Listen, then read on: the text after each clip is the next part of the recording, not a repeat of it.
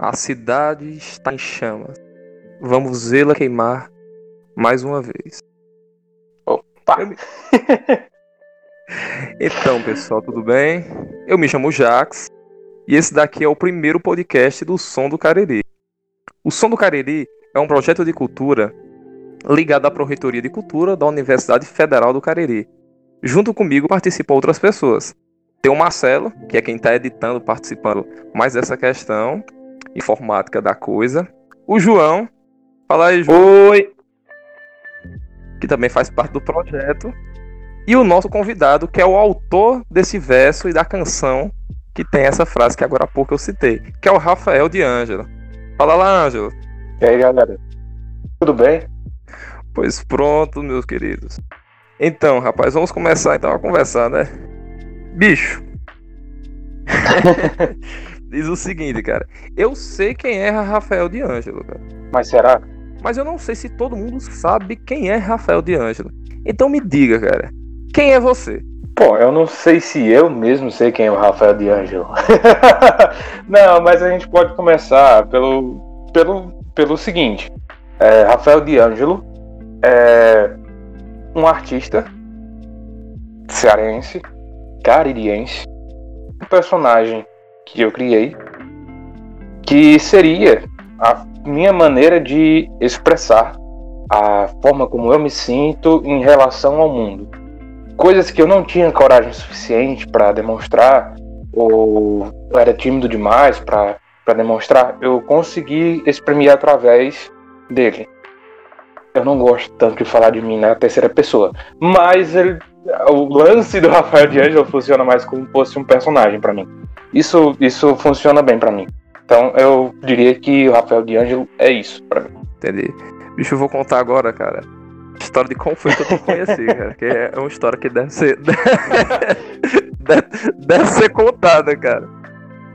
Muito, muito louco. A princípio é importante eu ressaltar que Doutor Sávio é um professor lá da minha faculdade. Nem conheço, mas respeito bastante já. pois é, mas vou contar agora a história. Seguinte, cara.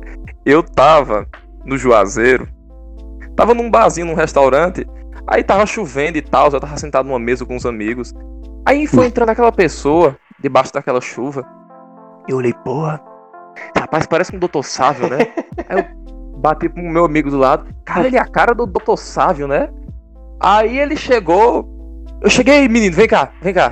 Cara, tu é a cara do Doutor, do Doutor Sávio, cara. Tu conhece o Doutor Sávio? Eu disse, não, cara, quem é Doutor Sávio? Mas tu é a cara dele. Aí eu chamei, João, João, João. Cara, ele é a cara do Doutor Sávio.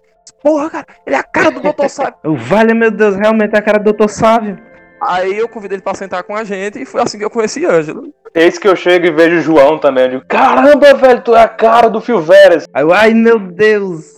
É, isso faz bem pra minha autoestima quando as pessoas falam isso. Cara, não conheço o Dr. Sávio, mas eu aceitei como elogio. Já tenho um respeito muito grande pelo cara.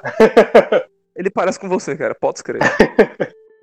a, gente, a gente vai enviar o podcast pra Dr. Sávio, aí a gente, vocês vão se conhecer depois. Justamente, vai dar certo. Pô, cara, ansioso pelo, pelo, pelo, por esse encontro, né?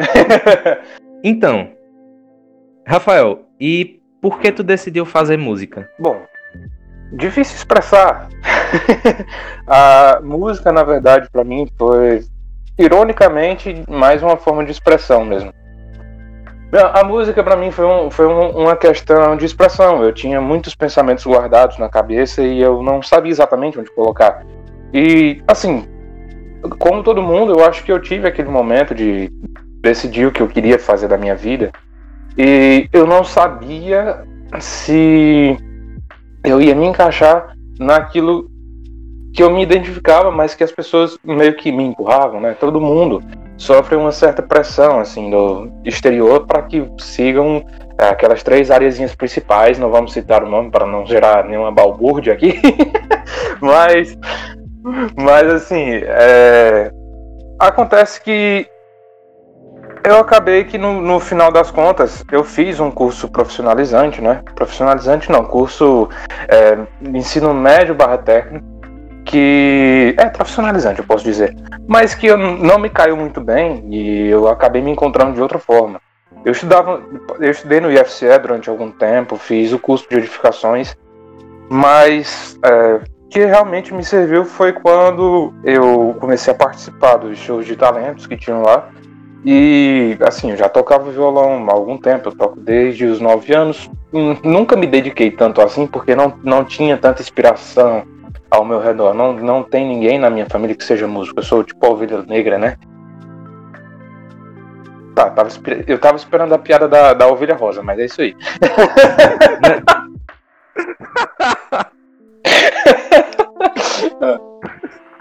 Muito bom. Bom, enfim, mas aí. mas aí acontece que, tipo, o lance da, da escolha de carreira aconteceu mais por isso mesmo, sabe? Tipo, por. Porque eu fui pegando gosto pela coisa. Eu sempre, quando eu era adolescente, eu já, já tipo, eu era um adolescente muito introvertido. Eu passava 24 horas de fone de ouvido, escutando uma grande variedade de músicas, seja é, de, de rock, pop, é, eletro, enfim, muita coisa mesmo misturada e acabei que, tipo, eu, eu, realmente, naquela época, eu sentia tudo aquilo muito, muito evidente, sabe? Não, não sei exemplificar direito como, mas eu, eu acho que, para mim, como eu era muito introvertido, aquilo era meio que uma imersão muito legal. E não sei se dentro de mim mesmo, uma forma de me entender melhor, ou como uma forma de entender o mundo melhor, mas era para mim a música era um mundo completamente diferente. Então eu acabei me apaixonando é, virtualmente falando por aquilo. E aí, anos mais tarde, quando eu comecei a, a participar desses shows de talentos, houve aquela troca com o público, né? Troca de energia, troca. Houve aquela experiência de estar, causar identificação em um certo público através das músicas que você toca. E aquilo ali para mim foi muito foi uma, uma, uma dose de adrenalina que eu não consigo explicar até agora. É muito bom quando você consegue causar esse tipo de identificação e você sente que aquelas pessoas estão ali cantando junto com você. Você poder causar essa sensação nas pessoas gerou em mim uma sensação que até hoje é o que me motiva a continuar fazendo o que eu faço. Eu acho que é mais ou menos por isso que eu segui pelo ramo da música, porque além de ser uma coisa que eu gosto, mas o ato de fazer essa coisa continua sendo o trabalho em fazer essa coisa, porque assim, qualquer coisa que você vai fazer nessa vida vai dar um certo trabalho, mas é mais prazeroso você ter trabalho em fazer uma coisa que você gosta. Então, acho que por isso eu decidi seguir no ramo da música. E aí existem outras questões menores, tipo, entrei no, na faculdade de música, né? Faço faculdade de música na UFCA também. Mas foi mais por questão de entender mais ou menos do que se tratava, né? Eu não, não tinha muito acesso a conhecimento oficial sobre música, não tinha tanta. Assim, eu não tinha a, os caminhos habituais pelos quais as pessoas passavam, tipo revistinha de cifra, a, eu tinha uma apostila, porque assim, eu fiz um curso de violão quando eu era, quando eu era criança, mas foi há muito tempo atrás e essa apostila era muito simples, porque não sei, minha relação com o violão foi sempre muito foi muito vai vai e volta, sabe? Então não consegui terminar aquele módulo da apostila no lugar onde eu fazia essas aulas. Mas como aquilo era o que eu tinha, às vezes eu voltava, praticava um pouco, às vezes eu começava a pegar algumas músicas que eu gostava, mas como não tinha tanto acompanhamento, não tinha tanto incentivo, acabava que eu ia deixando de lado e depois voltava.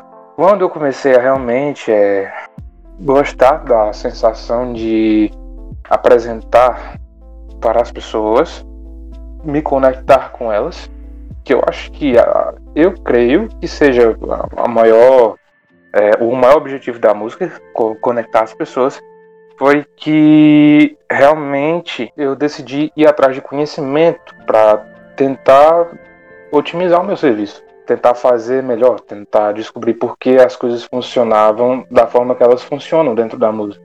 Então, eu acho que boa parte também da, do motivo pelo qual eu faço música é porque é uma coisa que realmente me deixa intrigado, é uma coisa que me causa curiosidade, é uma coisa que me instiga a querer saber mais como funciona não é uma coisa que é explicada amplamente, porque não é uma coisa tão fácil de entender.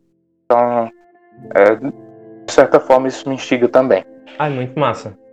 E uma coisa que, tipo, me deixa, me deixa curioso assim é saber quais são as influências da pessoa. Tem um programa de rádio que, na verdade, eu assisto o programa no YouTube, né? Que é lá de BH, que é com o Tiago Delegado, chamado A Hora do Improviso, que ele sempre ele tem um quadro que ele sempre pergunta para o entrevistado assim: quem é o. É, é, o nome do quadro é Eu Queria Ser o João Gilberto.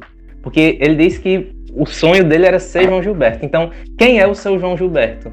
Quem é que você. Eita, queria ser esse cara, que esse cara é foda. Cara, o João Gilberto é incrível, mas o meu João Gilberto foi, eu posso dizer quase que com certeza, um artista chamado Valentim. Valentim é um artista folk. Ele foi a minha principal inspiração no, no meio autoral porque ele foi a pessoa da qual eu ouvia as músicas e eu não sentia uma coisa tão plástica nas músicas. Eu sentia que ele podia fazer uma coisa rimar com, com outra, sendo que aquelas coisas não tinham uma, uma, uma rima de pá. Era, ele, ele colocava a sílaba correta um, junto com a nota correta na nota correta. E fazendo isso, né, trabalhando essa prosódia, ele conseguia fazer é, maçã rimar com pera ou qualquer outra coisa do tipo. Não que é, realmente tem essa música que ele rima maçã com pera. Ah, o Valentim, ele tem canções que para mim eu julgo muito verdadeiras, sabe? Você vê uma verdade ali estampada, sabe? De alma mesmo, você consegue perceber que aquilo que ele tá cantando é verdade para ele. Não só pela técnica vocal do cara, que é muito boa também, mas pela forma como ele conduz as palavras, ele a, a, entonação que ele dá nas palavras é muito certeira. Então você sente cada palavra daquela música como se tivesse acontecendo com você. E para mim eu acho que foi mais importante para que me fizesse despertar para o fato de que eu posso fazer as pessoas terem induzir as pessoas a sentirem determinadas coisas enquanto elas estão escutando as músicas, sabe? Criar alguma coisa que faça a pessoa se sentir da forma que era intencional que eu fizesse. E ele consegue fazer isso muito bem com as palavras. E era uma coisa que eu gostei e ainda gosto de aperfeiçoar dentro do meu estilo criativo. Fora ele, não, ele foi minha, minha inspiração principal no quesito autoral, né? Mas fora ele, antes disso, até quando tipo, nos primórdios de, de, quando eu comecei a tocar, eu fazia.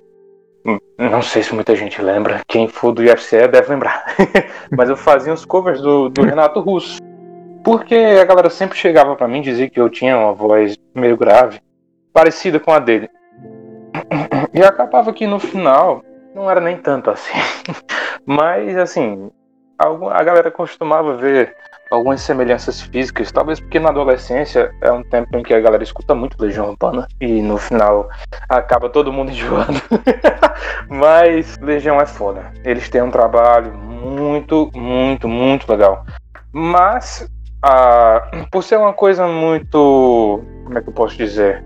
De, de um sentimentalismo muito aguçado e posso dizer até um pouco depressivo, acaba que quando as pessoas crescem, elas já sentem isso, então elas não precisam ter essa injeção de depressão na vida né? delas, sabe?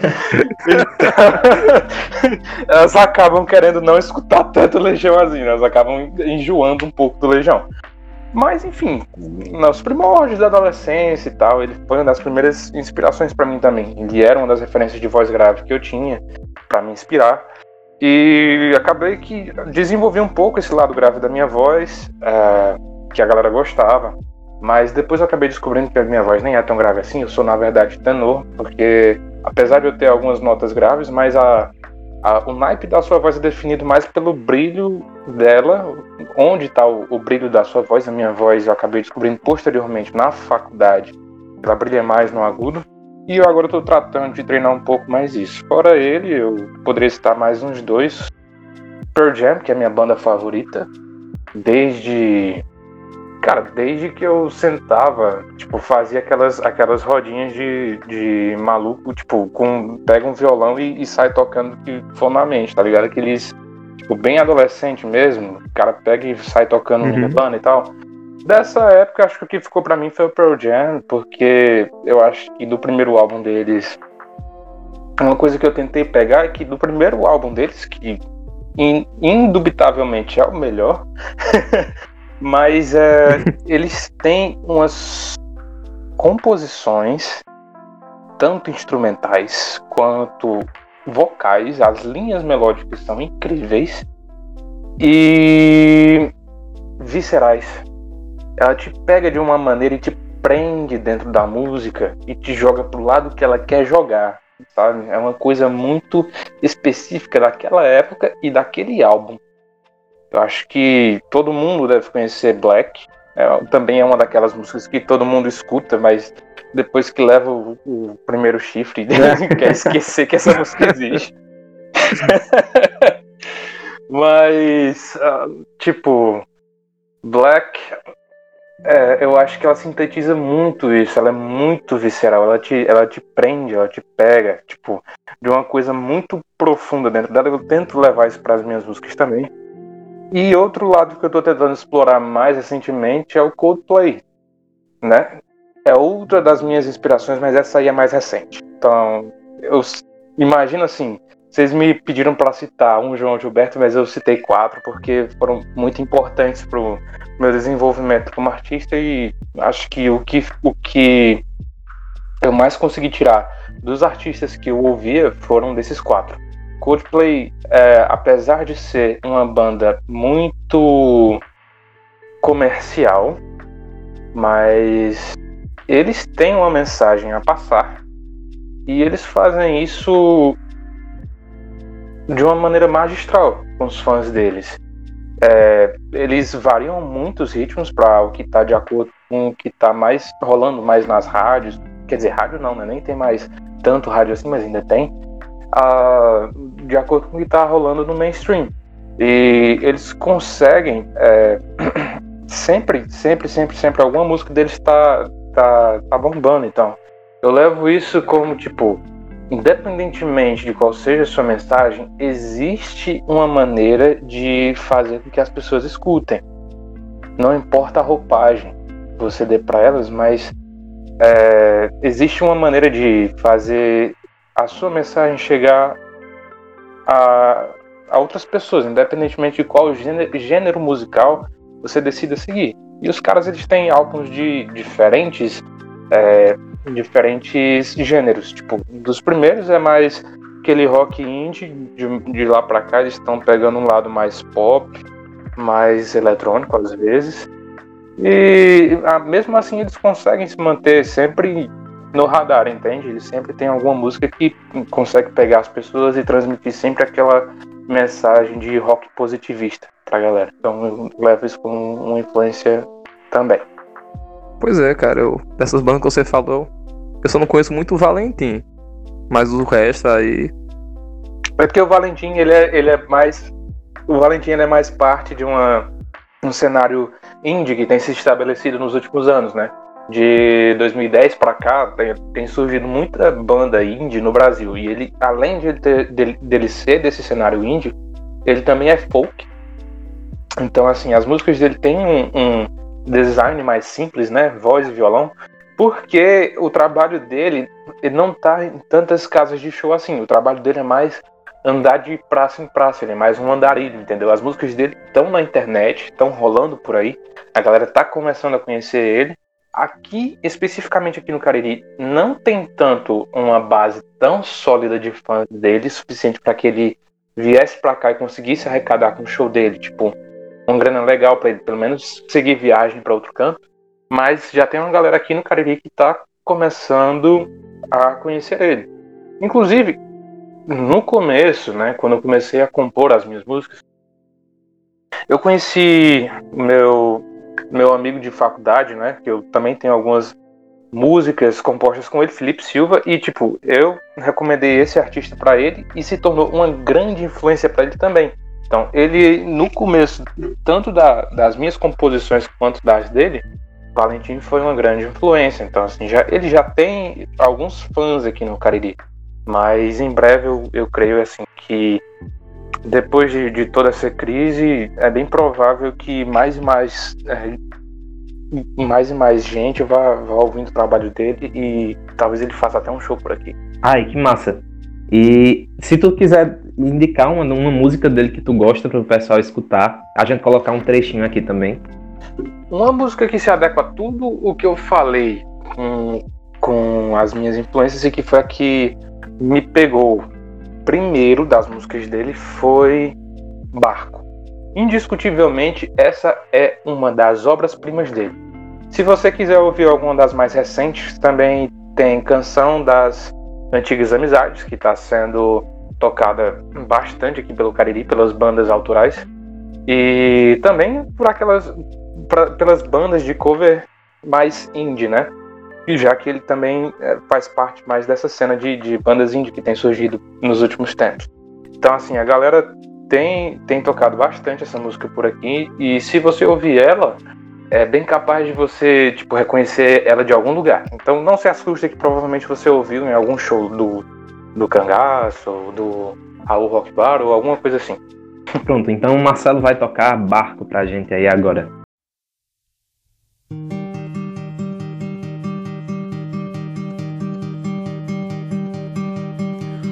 Barco sem vela segue o rumo errante no oceano das imagens e das palavras, das ideias perdidas e das que não são mais lembradas.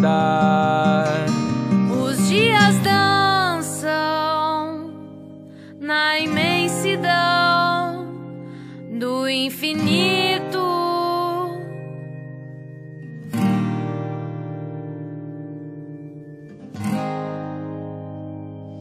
Que o relógio não alcança.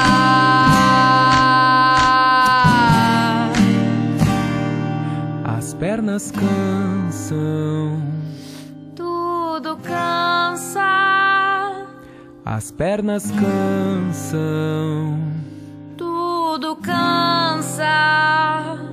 Mas o tempo segue a quem alheio além.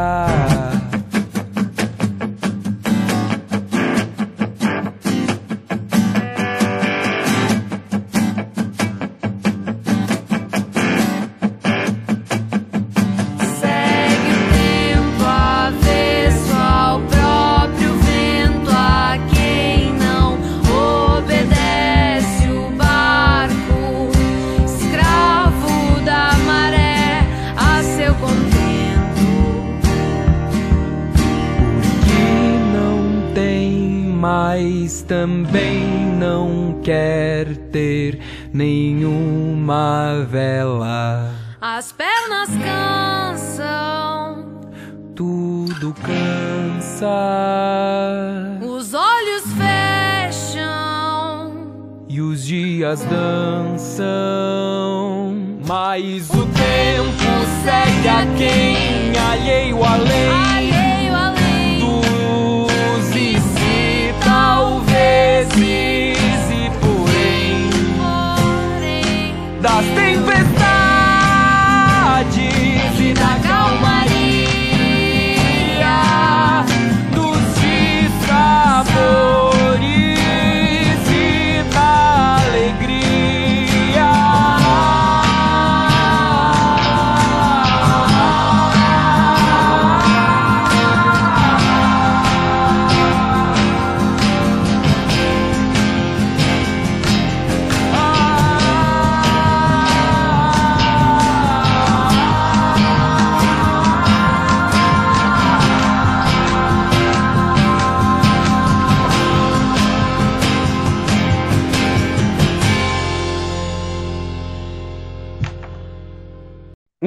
Rafael, a gente tá vendo assim nas redes sociais um monte de gente é, lançando trabalho e divulgando os trabalhos que estão lançando. Na, é, o pessoal daqui do Cariri, jovem e tudo mais. É, o, que, o que é que tu tem para falar da, pra gente dessa cena autoral do Cariri? Cara, eu acho incrível que a cena autoral daqui esteja crescendo. Eu espero que seja uma coisa que, tipo, não acabe tão cedo. Mas eu acredito que não, porque tem muita gente com trabalho legal é, lançando agora, entende? Tá, e, e, tipo, tá mais fácil para os artistas independentes se lançarem agora. Antigamente era mais difícil de, de se lançar trabalho, você dependia de uma gravadora, você dependia muito do, do apoio local mesmo. Hoje em dia tá mais fácil, porque pela internet, né, pela, pela, pela galera tá se inteirando mais na, na, no conceito da, da, de mostrar a música via redes sociais para outras pessoas. A gente pode alcançar qualquer pessoa do mundo, sabe? Com, com a nossa música. Qualquer uma delas pode se interessar e pode apoiar os nossos projetos. Isso é interessante. Muito interessante. E, tipo, tá, a, as informações estão ficando cada vez mais acessíveis para o artista. Então, assim, tá ficando cada vez mais transparente como o mercado da música funciona. Que era uma coisa que não acontecia há 10 anos atrás. E, tipo, há 10 anos atrás existia, tava começando a se formar uma cena autoral por aqui, tipo, a cena autoral, corrija se, se eu tiver errado, Jacques, mas eu, eu creio que é, é bem antiga, desde a década de, de 70, tem vários nomes da, daquela época ainda aqui com a gente. Justamente, tipo, a cena autoral do Cariri, só esse parêntese, é, pelo que eu sei, ela se iniciou mais ou menos na década de 70 e, tipo, no sentido que tinha aqueles festivais que é justamente com música autoral incentivou muita gente aqui da região. Teve, teve bandas tipo os Cactos, que tinha Abidoral, Salatiel na banda. Teve. Aí Abidoral despontou depois, Salatiel despontou depois. Teve os Pombos Urbanos, que eu acho que é um. Mais ou menos desse mesmo período. Também tem Salatiel, tem o Carlos Rafael. E tem outros grupos que eu não conheço, mas foi por aí, década de 70, depois foi para 80 e até chegou o que nós temos hoje, né? Vai lá, continue. Então, como, como teve esse, esse, essa brechinha, né, entre, tipo, houve uma época em que o, o, o, cenário autoral ele daqui do Cariri ele não, não era tão forte, né?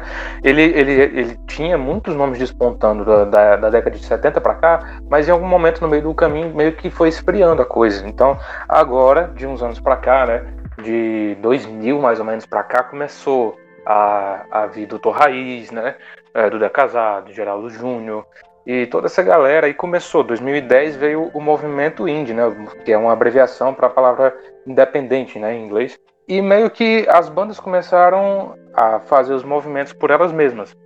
Porque acho que cansaram de esperar de uma ação de uh, festivais né, de incentivo e tal mas também porque a, ficou muito mais fácil se gerenciar uma carreira artística de forma independente. Então, de 2010 para cá, a gente teve muita banda que, que começou, algumas delas já, já acabaram, como foi o caso da Acampamento 80, mas a, teve muita banda que, que continuou, como o do Marfim tá aí até hoje, Malvados Vinil também tá aí até hoje, a Garobas, a Zalbar eu não sei se ela continuou, se ela terminou, enfim, tem várias outras aí da, da década de, de 10, né? Dessa, dessa última década que passou. E tem muita banda surgindo desde então. Por, justamente por causa desse lance de estar mais fácil conseguir se, se autoempresariar, né? No, no ramo da música. Mas, mas, tipo, tá, tá mais fácil, as informações chegam mais rápido graças à internet. Então, tipo, a nossa música pode ser transportada para qualquer lugar. A gente não, não depende mais só de apoio local para fazer o lance acontecer. Mas em compensação a concorrência está muito maior, porque tipo, como tá todo mundo é, colocando trabalho na internet, então assim, a concorrência, a concorrência nossa é tipo todo mundo. a gente compete com as bandas maiores, com as bandas menores e para ganhar um espaço realmente a gente tem que apostar no, no ramo nichado mesmo, sabe? E eu creio que essa vai ser a tendência nos próximos anos, que o conteúdo vai ficar cada vez mais nichado. Não vai ter aquele lance de você ter uma, um direcionamento para uma banda só, muita gente curtindo muito da mesma coisa, entendeu? Isso era uma coisa que acontecia porque a, a mídia, né, como, como um, um total, ela, ela, ela tinha um poder muito grande que está sendo meio que quebrado agora recentemente, de indicar quais artistas iriam dar certo e quais não iriam. Então, tipo, só o que as pessoas viam era o que a mídia mostrava. Então, aquela banda ganhava muita audiência é, com, a, com a mídia daquela época. Hoje em dia não é mais tanto assim. Hoje em dia o conteúdo está ficando cada vez mais nichado justamente por haver essa quebra da, do mainstream, né, da mídia principal, embora eu não acho que ela vá deixar de ter aquela relevância que ela tem, mas vai ficar cada vez mais cada vez menor, né? Digamos assim. Então, pra gente, então, respondendo a sua pergunta de uma maneira mais concisa e sincera, eu acho que tá ficando cada vez mais fácil pra gente se despontar no mercado, mas ao mesmo tempo tá ficando mais difícil também. E eu aposto que o, o cenário caririense autoral vai crescer porque tem muita gente chegando. E isso era algo que tava para acontecer mesmo me admira que não tenha acontecido, porque a gente, de uns anos para cá, é, chegou uma faculdade de música na nossa cidade, em Juazeiro, né, no caso.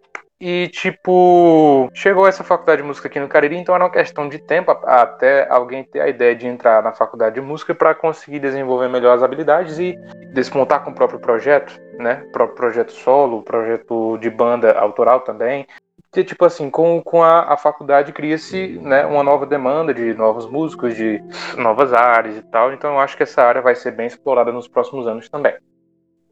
Pelo fato de ter essa faculdade de música aqui no Cariri agora. E nomes, cara? Nomes daqui. Pois é, ultimamente tem surgido. Quero que você indique os nomes, fale os nomes, dê nome aos bois. Ei, pesado chamar a galera de, de, de dizer não, não, não, cara, não. Mas calma, eu não tô chamando ninguém de gado, não, cara. Peraí, peraí. Gado demais, não, cara, não. Só, não. só expressão, cara.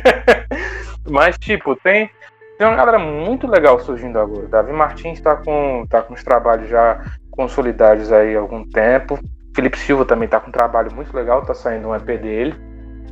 É, a Carla Ribeiro, que também é, é foi é colega de sala minha e do Davi, lá na faculdade, ela também está tá lançando trabalho em breve. Ah, enfim, muito artista novo, muito artista legal. É, artistas que também não fazem parte da faculdade, né?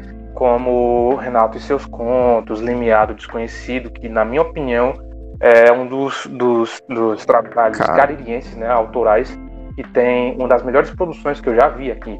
Sério, é um. É, é, com certeza. Com certeza. Tá no nível da. Da, da, eu, eu me atrevo a dizer que tá mais ou menos ali na, na nível da, do, da produção da Doutor Raiz. Num, eu tive a oportunidade, né, assim como eu acho que muita gente, de ir para um show da Doutor Raiz ao vivo uh, ano passado, que teve o primeiro festival de música aqui no Juazeiro. E a tendência é que a, a cultura aqui, né, a, especialmente no âmbito musical, seja mais fomentada nos próximos anos também por, por esse lance de ter muito artista que vai se formar pela universidade, quanto pelos que estão sendo incentivados fora dela. E esses festivais eu, eu creio, né? Creio eu que eles vão começar a acontecer mais frequentemente, que é uma coisa muito boa para os músicos e para o público, que vai ter mais uma, uma opção de entretenimento. Com certeza. Uma coisa que a gente não sabe nem por que foi que parou, tá ligado? É. Porque na década de 70 foi o que eu disse o que iniciou, deu um pontapé, não vou dizer que iniciou, mas deu um pontapé, ajudou bastante a projetar os artistas é, caririenses, Luiz Delis, tá ligado? Uhum. Clivan Paiva, que agora eu tinha esquecido até de citar, o Abdoral, o Pachelli, tá ligado? Tipo, teve coisa, cara, de tipo, um exemplo aqui, bem restrito, que agora eu vou abrir esse parêntese. Pachelli Jamacaru, cara, que é irmão do Abdoral Jamacaru, lançou, ele apareceu pela primeira vez num disco, porque ele ganhou o festival aqui do Crato, e o, um cara assistiu e eles, não, pô, quando foram gravar um LP ao vivo em Fortaleza, com um bocado de gente, que é uma massa-feira, disse, não, cara, tem que levar o Pachelli com essa música. Aí pronto, o Pachelli saiu num disco por causa disso daí, tá ligado? E entre outras coisas que foram se desdobrando. É, é muito fundamental ter isso em qualquer cidade, principalmente numa região como o Cariri, que tem uma cultura muito forte, uma cena muito forte. Tem uma cultura muito forte e uma, uma cena muito vasta de músicos, sabe? Sim, sim. Agora, agora tá, tá vindo esse, esse lance dos artistas independentes Mas, inclusive, tá vindo. Tão, nessa cena de artistas independentes aqui do Cariri, estão algumas gravadoras começando a apostar nesses artistas. Algumas gravadoras daqui mesmo surgindo e começando a apostar nesses artistas que estão chegando. Porque o trabalho que está sendo realizado aqui, especificamente de uns. De, enfim, de 10 anos para cá, autoral independente, né? Significa que os caras tiram do próprio bolso, os caras é, dão sangue e esforço por aquilo, e eles fazem por gostar. E além de tudo isso, o trabalho é bom. Então a galera está começando a apostar realmente nisso. As gravadoras daqui estão surgindo agora, estão realmente começando a, a, apostar nesses artistas. Eu poderia citar por alto aqui, que eu conheça por enquanto, a Jaraguá Records e a Via Veritas Records, que também está apostando bastante nesses artistas. Mas fora essa cena, nós temos outra cena também de músicos, que até agora a gente está falando de músicos independentes, artistas que seguem o ramo da música popular, mas no ramo erudito e no ramo regional aqui tem muito artista, entende? Tem artista que não faz música autoral, mas produz músicas. Desculpa, não que produz músicas, mas que toca, por exemplo, faz roda de choro, é, faz alguns especiais, entende? Sim, sim. Tem os, o, a cena dos educadores. Sim que é muito grande também e que está quase sempre intercalada com os músicos eruditos regionais. Tem os grandes mestres né, da cultura aqui na, na nossa região, que tem um estilo próprio, tanto de, de arranjo quanto de identidade cultural, que é muito forte aqui e que deve ser preservada, pelo menos é o que eu acho, né? E que eu vejo que, assim, existe um, um programa sendo feito para que essa cultura seja preservada. Eu acho isso muito legal. Foi feita a Vila da Música, né, que é uma escola que fica lá no Belmonte, no Crato, ah, que é gratuito, né? Muita gente não sabe disso, mas é gratuito e tem muito curso legal lá. Caso você queira aprender um instrumento, tipo violão, violino, piano, violoncelo, lá tem tudo isso, é de graça. Uh, existem algumas regras lá, mas você pode conseguir esse conhecimento lá a Vila da Música é um desdobramento da Solibel, né? Isso. A Sociedade Lírica do Belmonte, que era justamente foi criada pelo Padre Ágio. Saudoso Padre Ágio. Muito importante dizer sobre a cena caririense de músicos e hoje em dia falar sobre o Padre Ágio, porque no passado, bicho, você não tinha com quem aprender. Não se tinha professor de violão aqui na década de 60, 70, o pessoal aprendia com ele. E daí se formaram grandes professores que ensinaram para muitas e muitas pessoas. Que, tipo, aqui no Crato, que moro no Crato, né? A Solibel, a Vila da Música fica no Crato. É muito presente isso. Tipo, vocês, eu fui aluno de um cara que foi aluno do Padre Ágil, né? Eu fui aluno de violino desse cara. E muitas e muitas outras pessoas. Mas enfim. Com certeza, com certeza. E o Padre Ágil é importantíssimo. Importantíssimo para a história musical daqui. Muita gente não conhece porque algum tempo atrás esse conhecimento musical não estava sendo tão difundido assim, ao meu ver. Tipo, a, a, os conhecimentos musicais aqui no Cariri ainda estão muito nichados, entende? Esse é o problema que eu vejo.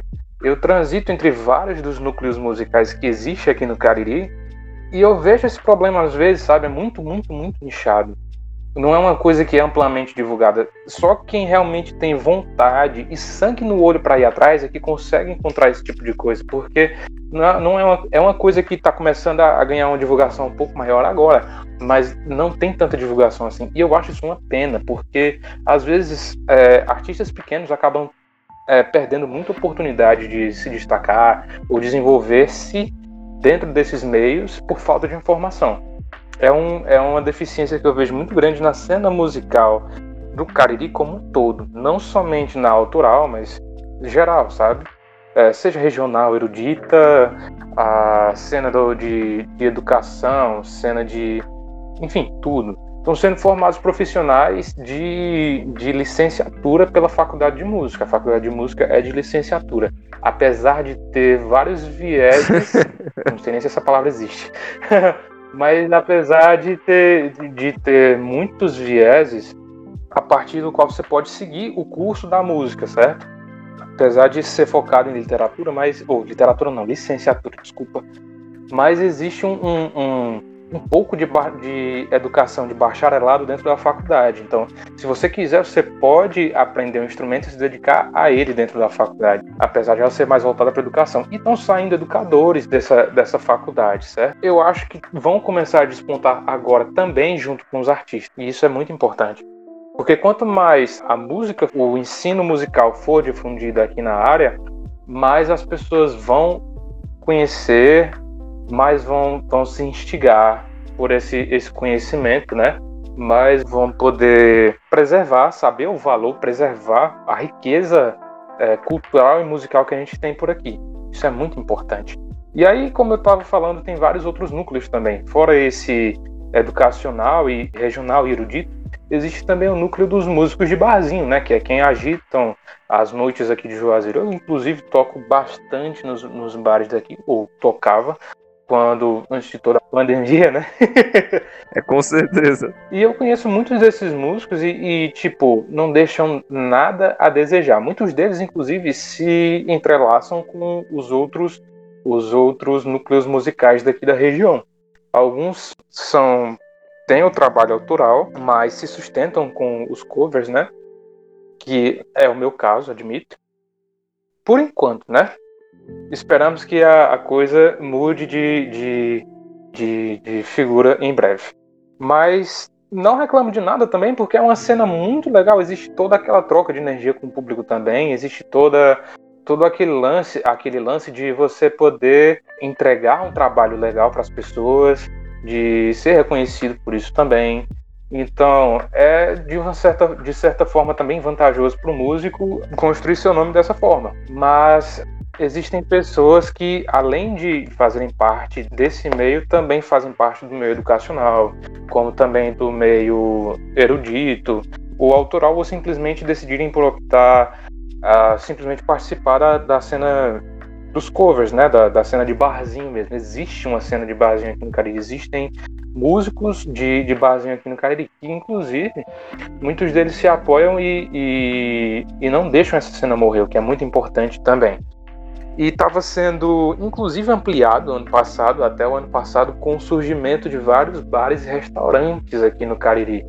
Estava tendo essa, essa ampliação e estava gerando bastante convite, né, aos músicos de barzinho para tocar. E isso era muito legal. Eu não sei como é que vai ser agora depois da pandemia, porque tem muita gente que, tipo, não tá rolando mais e eu tenho certeza que devem ter muitos restaurantes que devem ter fechado ou coisa e tal, mas eu, eu espero, né, de todo coração que não tenham. A maior, eu espero que a maior parte tenha conseguido, consiga, né, que ainda não acabou, mas que consiga resistir a isso, porque é uma fonte de diversão, é uma fonte de entretenimento, é uma fonte de cultura, também pelos músicos que estão ali, também pelo ambiente que esses estabelecimentos proporcionam, pela socialização que isso gera também. Então, é muito divertido você ter várias opções de lazer, né?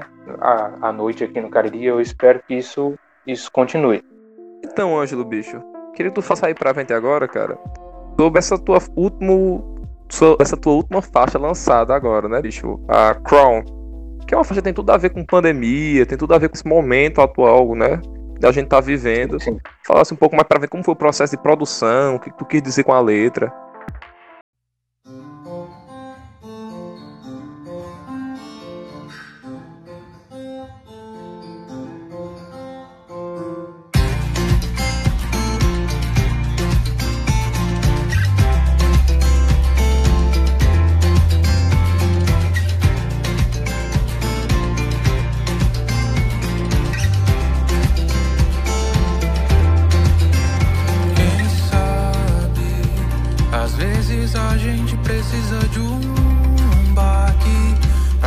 Perceber que a vida é tão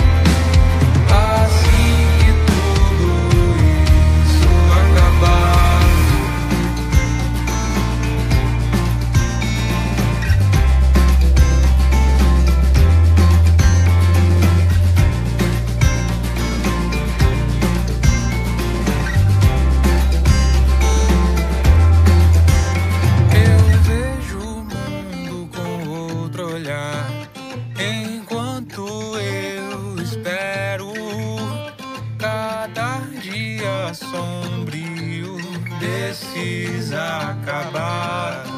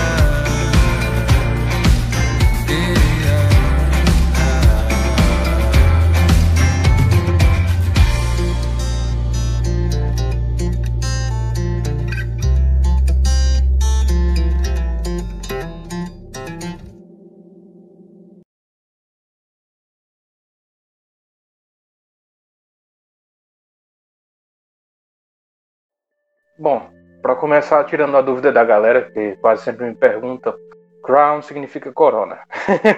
então, tipo, ah, eu não, eu fiz a, a letra, tipo, foi numa situação meio que não ideal. É, ela veio quando eu tava tendo um ataque de ansiedade muito forte. É, acho que eu nunca tinha sentido um ataque. Eu tenho ansiedade, mas eu, eu nunca tinha sentido ela tão forte assim. Então eu comecei a me tremer inteiro e ah, eu já tinha uma, uma melodia gravada na cabeça, tipo coisas que eu vou guardando conforme, conforme o tempo, né? A gente vai escutando e guardando algumas mel- melodias e harmonias que a gente gosta. Naquele específico momento, em- no começo da pandemia, quando tipo eu tava, ah caralho, todo mundo vai morrer, vamos deixar de existir, a raça humana vai ser extinta e tal. Aí... Calma, calma, cara. Ai, ai. Mas, tipo, bem no começo mesmo, quando a gente não tinha tanta informação sobre a pandemia como nós temos agora, eu tive esse ataque de ansiedade, como eu imagino que muita gente deve ter se desesperado também, mas eu comecei a me tremer inteiro, eu fiquei sem ter soluções para sair daquilo, sem ter expectativas para o futuro. Então, eu comecei a escrever. Eu tive a ideia de começar a escrever uma música baseada no que eu estava sentindo, que eu achei que fosse algo que as, as outras pessoas também estivessem sentindo, sabe? Esse desespero, essa angústia de não saber o dia de amanhã. Então, foi mais uma questão de saber mais ou menos o que é que eu queria, o que é que eu estava sentindo e como eu poderia me expressar, expressar o sentimento, entende? Às vezes, a parte mais difícil da música é você expressar o sentimento que você quer expressar. Às vezes você tenta traduzir aquilo em palavras ou então em melodias e não consegue, mas nesse caso eu acho que eu consegui até bem decentemente. Então, Crown, a, a- a letra inteira foi baseada nesse, durante esse meu episódio, né? Esse ataque de ansiedade. Quase ninguém sabe disso. Eu acho que as pessoas vão começar a saber quando escutarem isso aqui. Mas foi, foi nesse naipe aí. E, tipo, veio a ideia, eu fiz a música, compus direitinho e tal. Mas eu não sabia, porque, tipo assim, como tava todo mundo trancado em casa até então, eu continuo, né? Mas é, muita gente não tá mais. E fica em casa. não, zoeira. Importante, usem a máscara. Usar a máscara salva. Usem a Justamente, e fiquem em Pelo casa. menos, né? Máscara salva. Usar a máscara salva. Não, mas tipo, aí eu, durante esse meu episódio eu tive essa epifania, né? E tal, e eu, eu fiz a letra toda numa lapada só. E, e já tava feito e tal. Eu tentei produzir a música por mim mesmo, porque eu não sabia. é, eu achava que não tinha estúdio funcionando, não, sabia quem por aqui, por aqui do, do Cariri tava fazendo produção musical à distância. Então, um produtor que eu admiro muito, que é ex-membro do Projeto Rivera, ele estava produzindo à distância na quarentena e eu optei por, por chamar ele para fazer, para participar desse projeto. Eu tinha tentado fazer sozinho, mas honestamente, produção musical não é uma coisa que se aprende de uma hora para outra. Então, enquanto eu ainda estou aprendendo, eu acho legal também não me demorar muito a lançar alguma coisa que eu tô com vontade de lançar, especialmente se a música for sobre um assunto tão proeminente, né? Um assunto tão momentâneo. Mas eu tentei fazer com que a letra também não fosse somente para esse momento que a gente está vivendo. Eu tentei fazer a letra de uma forma que ela se encaixe com momentos posteriores também. Mas é sobre isso. Daí o nome Crown. Porque eu não, não tinha ideia de outro nome para música que não fosse relacionado à doença, né? Enfim, mas aí eu deixei ela em inglês porque, não sei, então eu achei que fosse menos invasivo, né? Doía menos ouvir Crown do que Corona, né? Chamado doença. é, justamente. Mas tu não escutou aquela faixa Corona do, do, do Ângelo, cara? Mas assim, acontece que, tipo, essa faixa, ela foi produzida quase que simultaneamente em dois lugares. Ela foi produzida à distância, mas eh, eu não, como eu não tinha material, eu usei o que eu tinha, que era o, o celular, no caso. Então, o violão e a voz dessa música foi gravado por celular e todo o resto, né? Guitarra, bateria, baixo e teclas foi gravado pelo produtor no home studio dele. E ele fez um trabalho muito bom com a mixagem, masterização e a produção também. E ficou uma coisa bem agitada. Ficou com peso. Essa música teve o peso que eu queria que ela tivesse, mas ela também não ficou uma coisa tão mórbida quanto eu esperava que ela ficasse. E isso é muito bom, porque é uma música que foi feita para descontrair e para tipo, tirar um pouco desse peso todo que a doença tinha na época, entende? Hoje, alguns meses depois. Dá um negócio meio de esperança, né? É, eu acho que essa é uma das minhas mensagens principais. Parando um pouco para pensar agora, eu percebi agora que talvez seja uma das minhas mensagens principais. É, o- é o que eu senti, né? É, dá muita esperança, pô. De, de repente você se encontrar, se tem, se existe casa, se tem pra onde voltar, cara. Pra mim, me bateu isso quando eu ouvi. Mas continue. Mas se bem que esse trecho ela teve um motivo diferente para ser feito. Eu quis dizer, nossa, eu odeio estragar a magia do- do momento da música, sabe? Porque tipo assim, é, quando você escreve uma música, você está escrevendo por um motivo, mas cada pessoa que ouve ouve por um motivo diferente. Então, cada pessoa tem uma ótica e ou semiótica daquela música que talvez o autor não teria. Mas no caso, podendo servir também para esse propósito que você citou, eu usei essa parte para comunicar que, tipo, se você sai de casa, você pode pegar doença, não sentir nada, mas você tem gente morando com você também, entendeu? Você não é responsável só por você nessa, nesse tipo de situação. Mas a graça da música é essa, ela pode ter o sentido que o ouvinte despertar, sabe? O, o sentido que o ouvinte entender. E isso é muito legal, porque às vezes, de uma mesma obra, podem surgir várias, vários significados diferentes. Isso é legal, isso é muito legal. Porque agora ela passa a ter um significado diferente do que eu tinha cogitado a princípio. Não significa que o, o significado oficial é o que eu pensei. Não, o significado que vai valer é o que o ouvinte ouve, sabe? Mesmo que ele saiba o meu motivo, ele pode dizer, ah, pode não, não é um motivo tão legal quanto o que eu pensava que fosse. E a partir daí a música ganha um novo motivo, né? Uma, uma nova uma nova razão de existir, um novo significado.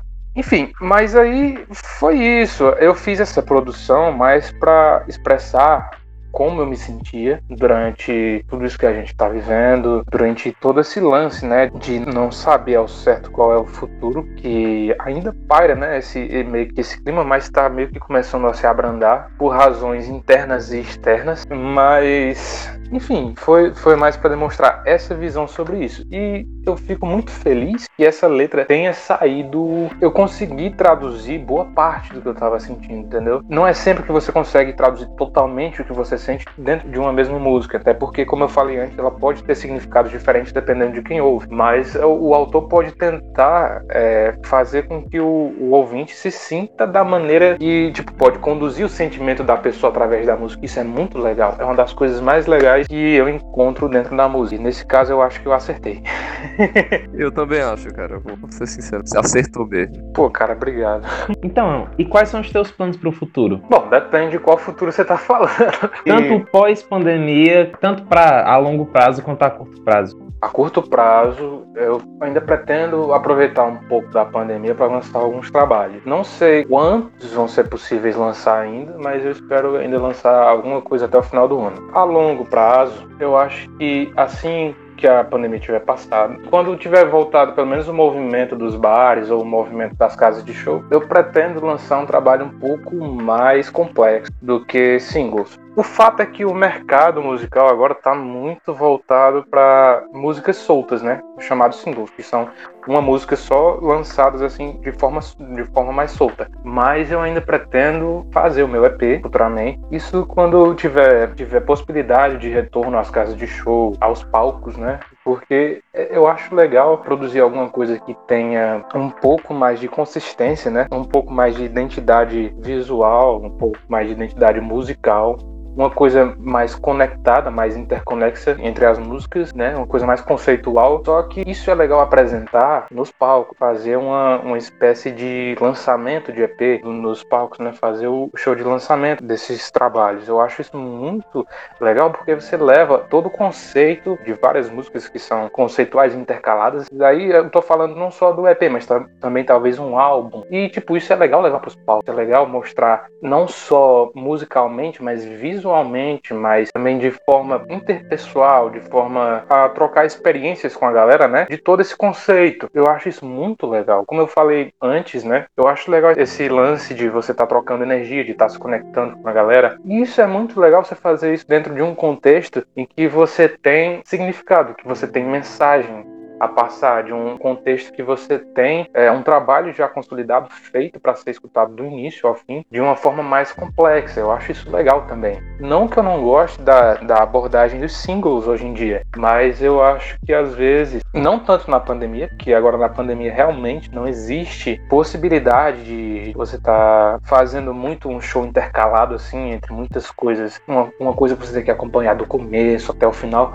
porque não prende a atenção. Ter várias coisas soltas a, a, prende mais a atenção do, do espectador por ser um palco virtual.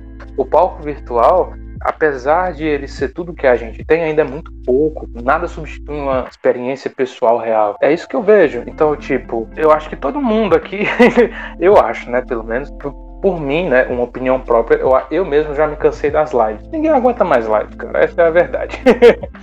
é verdade. então, assim, eu acho que apesar de ser o que a gente tem, não é o que a gente queria ter, não é o que a gente quer ter e nada substitui uma interação verdadeira, pessoal, uma interação humana, né? E tipo, por mais que a live tente transmitir aquele lance da visualização em tempo real do, tra do trabalho do artista, mas não o tipo de energia passada é diferente. O que salva a live ainda é o bate-papo. Às vezes eu tô fazendo algum show online e, tipo, eu fico lendo bate-papo, as pessoas conversando, às vezes, entre elas mesmas, e eu fico muita vontade de falar com elas também, mas eu não posso, eu tô ali fazendo um trabalho e tal. Mas se, se tipo, eu parar de tocar, a galera vai estranhar, a galera vai sair da live e tal, mas é muito divertido às vezes ver o, o movimento da, da galera na, nos bate-papos. Isso para mim, como artista, né? Tô, tô dando uma visão de artista aqui é o que salva o lance de você não ter aquele feedback da galera. O feedback é diferente. Você não tem aquela reação imediata das pessoas ali. sabe? Então eu acho que isso é o, é o que salva um pouco nas lives, no, no quesito, no, na visão do artista. Mas também por não haver outro método, né? A gente fica muito dependente disso. Então, o lance dos singles é muito legal nesse quesito de tipo plateia digital, porque a gente sabe que o tempo digital é muito, o tempo virtual é muito mais rápido do que o real. É um mundo líquido, né? É um mundo muito líquido, então tipo a, a pessoa se cansa logo de estar ouvindo uma coisa só. A pessoa às vezes fica meio que não retém audiência por muito tempo. Então é uma coisa meio complicada. Já no show ao vivo, você tem a possibilidade de demonstrar um trabalho mais conceitual. É mais difícil uma pessoa desistir é, de uma coisa que está acontecendo ali diante dos olhos dela. Desistir tão rápido, sabe sair. Porque outra coisa que está acontecendo é que, como o método, o palco digital são as lives, e é um direito, né? Direito entre aspas, é uma possibilidade de todo mundo fazer a gente tá competindo com todo mundo. Então todo mundo tá nos shows de todo mundo. E tipo, um artista pequeno, ele tem que apostar no nicho dele, né? Porque senão, se ele não apostar no, no nicho dele, o, o, artista grande vem e pega todo mundo. Então, se, tipo, sempre tem aquela galera que é mais nichada, que fica para ver o artista pequeno mesmo. Isso é muito legal. Mas eh, não tira problema de que o artista pequeno tá competindo com um artista grande na mesma plataforma. Isso meio que causa um certo choque. Quem você vai preferir ver durante uma live? Aquele artista que você já conhece há mais tempo, que já tem um trabalho consagrado, ou o artista pequeno que está começando agora? Depende muito do público, depende muito do nicho, sabe? É complicado, mas aqueles artistas grandes conseguem arrebatar mais público, mais atenção de exibição do que os artistas pequenos. Isso ainda é um problema. Pela a galera ter essa possibilidade de estar em vários locais ao mesmo tempo, ninguém nunca está passando muito tempo no mesmo local. E isso é meio problemático nesse sentido. Eu creio né, que quando voltar esse lance da presença né, real nos, nos palcos e tal, da, da galera tá podendo realmente estar lá presencialmente, eu acho que isso vai melhorar um pouco. Eu acho que a, a atenção das pessoas vai estar um pouco mais mais focada né, no, no artista que está se apresentando ali. Isso vai ser legal para apresentar trabalhos mais longos. Então, por isso que eu digo que no futuro mais longínquo, é, quando acabar a pandemia, ou então se houver possibilidade de retorno antes da, da pandemia acabar, eu posso lançar um trabalho mais conceitual, um trabalho mais, mais bem construído, mais, mais sabe, um, um trabalho maior que possa ser acompanhado do início ao fim. Também não, não, não me apetece a possibilidade de fazer um trabalho muito desconexo, fazer um EP ou um álbum com, com várias músicas que uma não tem nada a ver com a outra. Isso não, não, não é o meu estilo de fazer as coisas. Então, eu acho que esses são os meus planos no momento. Entendi. Rapaz, uma coisa que você falou que realmente eu concordo muito com você sobre essa questão do álbum tem uma vantagem em relação ao single e uma desvantagem em relação ao single, por exemplo. A vantagem do álbum é justamente isso que você disse. Existe uma estética associada do álbum inteiro. Existe, quando você lança um álbum, tem uma questão de uma capa, né, cara? Uma coisa, uma capa, um nome do álbum que retrate o álbum. Naquela coisa, o single, beleza, tem uma capa que retrata o single, mas o nome é o nome da faixa. Às vezes, por exemplo, é, muitos álbuns é, são espetaculares unidos. Às vezes as faixas separadas não são tão espetaculares separadas. Por exemplo, vou dar um exemplo do The Who, banda britânica. Hum. Que eles têm uns álbuns que são óperas rock, são álbuns duplos, com tipo 25 canções. Cara, se você for escutar o álbum enfileirado, você gasta muito tempo. Mas é uma história, tá ligado? É uma, é uma história né? demais, cara. A uhum. estética é uma coisa espetacular. O título, tudo tem a ver, tá ligado? São pedaços de coisas que vão se conectando e viram uma ópera rock. Tipo, se você for escutar faixas selecionadas de um álbum de 25 faixas, tu tira para aquelas faixas que dariam para serem lançadas como um single e fazer sentido, umas 4, 5. Tu tá entendendo? O que é tu tirar 5 de 25? Com certeza. É tipo, é pouco. E não é porque as outras 20 são ruins, é porque elas não fazem sentido sozinhas, isoladas. Aí eu acho que é uma coisa justamente é. muito interessante você ter essa visão, porque muita gente hoje em dia às vezes tem essa coisa, não, pô, é, investir no álbum não vale a pena, porque não tem visibilidade às vezes é, digital. Mas tem esse lado aí que é muito legal.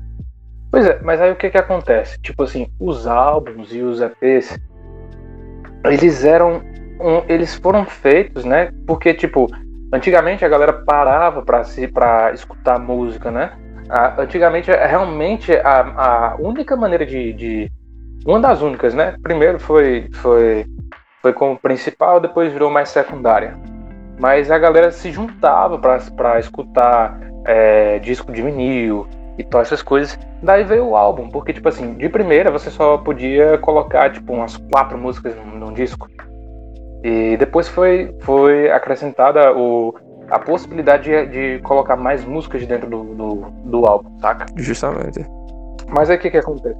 A- pela pessoa dedicar aquele tempo a escutar aquela música, a- as bandas começaram a usar aquilo para que essa, essa, essa plataforma, né, essa forma de escutar música é, fosse feita de certa, de certa maneira. Tipo, você parava para escutar um CD do, do início ao fim, então você tinha que proporcionar uma viagem através dessas músicas, né? Uhum. Não necessariamente que elas precisassem se conectar, mas por ser uma coisa que a pessoa ia ouvir por algum tempo, que tipo elas tivessem pelo menos alguma correlação uma entre a, uma entre a outra, não, não necessariamente profunda, né? Mas que tipo ela, ela tivesse os atrativos dela que prendesse a atenção do cara do começo ao fim. Depois, quando foram chegando as coisas mais conceituais, aí você tem é, Floyd, The todas aquelas bandas do, da, da década de 70 que eles faziam realmente uma viagem através do álbum. A galera parava pra ouvir aquele treco do início ao fim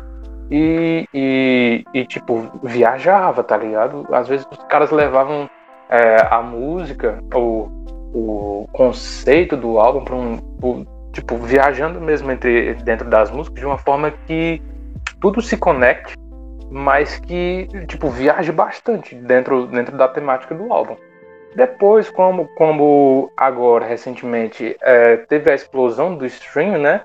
Agora começou a ficar mais líquido, nada consegue reter uma atenção por muito tempo. Então, tipo assim, os singles, que músicas de para tipo um tira-gosto do que tava por vir nos EPs e álbuns, né? É, eles passaram a ser a mídia principal. E, e meio que, tipo, cada, cada artista agora vê os singles como, tipo, uma, um, um disparo. Tipo, é como se os singles agora fossem a mídia principal, porque você sabe que o, o tempo que você pode investir numa música, numa música só, para fazer ela funcionar, para fazer ela chegar na galera, para fazer com que mais pessoas conheçam ela, o tempo, dinheiro e esforço que você pode gastar numa música só para fazer com que ela com certeza dê certo, é, é, é mais fácil você fazer isso do que você gastar em tipo cinco músicas, que é o que tem geralmente um EP. Você gastar tudo, tudo, tudo isso num- nas cinco músicas juntas é mais difícil, saca? Cinco músicas é, não, é, não é uma coisa que vá. Tudo bem, ainda é, ainda é tragável pro, pros tempos de hoje. Cinco músicas dá pra ouvir de boa. Mas, tipo assim, 13 músicas não tem muita gente que passe mu- tanto tempo assim escutando pra realmente degustar, entendeu? Então, por esse. Pelo, pela velocidade da. Como a gente estava falando, né? Pela velocidade digital, digital ser mais rápida, acaba que a- a- o degustamento das músicas se torna mais rápido, mais rápido também. Então, acaba que isso tira um pouco o brilho do, do lance, do conceito do álbum em si.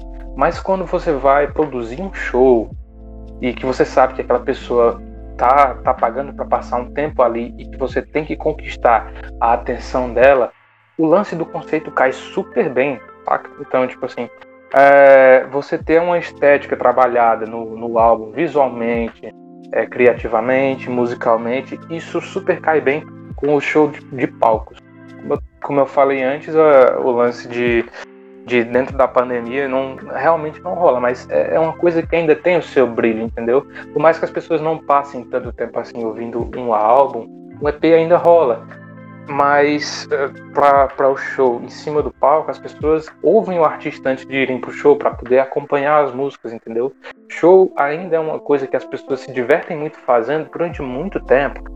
Show é, é, é, é o, o- o- as apresentações, né, ao vivo, elas, elas meio que conduzem uma, uma certa conexão entre as pessoas, não somente com o artista, mas entre elas também, entre o público em si. Então, é, é uma coisa bem, bem, bem complexa e, e bem diversificada também. Verdade. Coisa que eu acho que não vai se extinguir durante Não. algum tempo ainda. Com certeza não vai ser substituído por live. Deus me livre.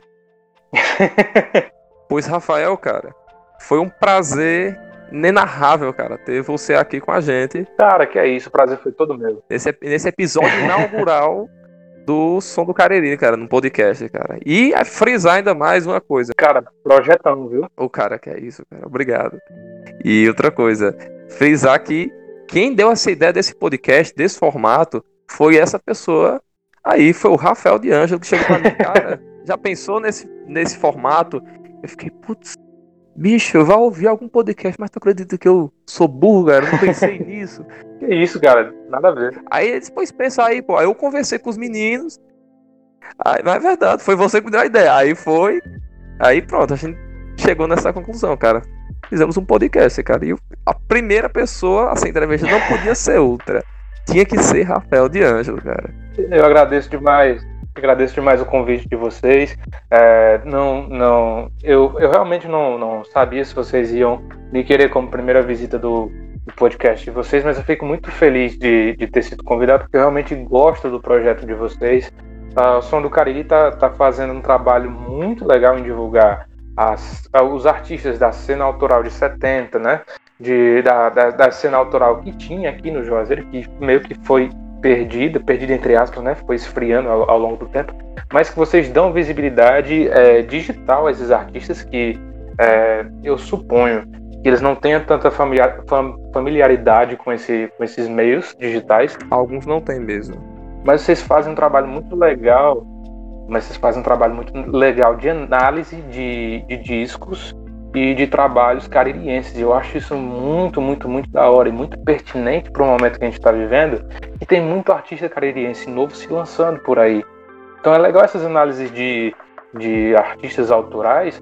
E não sei, quem sabe vocês façam mais para frente alguma análise de, de da- das, das, das demais cenas musicais aqui do, do Cariri, que eu também acho muito legais. Mas fica a critério de vocês e, e eu só queria agradecer novamente por vocês terem me chamado, porque eu sou muito fã de vocês desde sempre, vocês são muito fodas. E eu espero demais que o projeto de vocês, incluindo esse podcast, ganhe mais, mais visibilidade para que a galera comece a nutrir uma, uma- um conhecimento, uma paixão, uma cultura de fato pelas coisas que a gente tem aqui no Cariri. Acho isso muito, muito, muito importante. Então, Pô, cara, Muito obrigado obrigado por você me ter chamado. aceitado, obrigado pela ideia, obrigado por essa quantidade de elogios que você me deu agora. E eu lhe dizer, cara, que, que é isso, é cara? foda, não, cara. Você, vocês são Você é fodas. Você é foda. Não, cara, você, é Você é foda. foda, Não, cara, você é foda. Não, cara, você que é é foda. Você que é foda. É Não, cara, você que é foda, eu não quero mais saber, é cara. Você é foda, caralho. Não, cara, você é foda. Corta, Você é foda. Corta. Não, cara, você que é foda, você que é foda, você que é. Tá. Não, cara. Pois pronto. Rapaz, foi bastante demorado aí, mas. Mas rolou. Ei, eu peço desculpa por ter Não, sido tão prolixo é isso, também, pô. cara. É mal. E você entenda que se eu fosse o contrário. Não, entenda Não, cara, você que é foda. Cara, o seguinte, cara, pior que se, se fosse o contrário, cara, fosse, o podcast fosse eu falando, cara, eu. é, Eu era muito mais prolixo, tu é louco? Infinitamente mais prolixo. Não, não, deu certo, cara. Demorou um pouco mais que uma hora. Eu ainda acho Diga. que vocês. Eu ainda acho que vocês deviam fazer uns programas extras, né? Tu, João, Marcelo, pra, pra tipo, discutir a- as coisas que vocês Não. discutem geralmente no projeto, né? A, a discutir, debater os sons, né? O, o- os álbuns e tal. Fazer essa, essa resenha, né? Essa análise aí. Fazer uns programas extras da. A, a parte da- da- dos convidados pra fazer isso aí. Não, mas, Eu mas nós vamos fazer isso, cara. Nós vamos fazer isso, tá, tá no- nos projetos aí.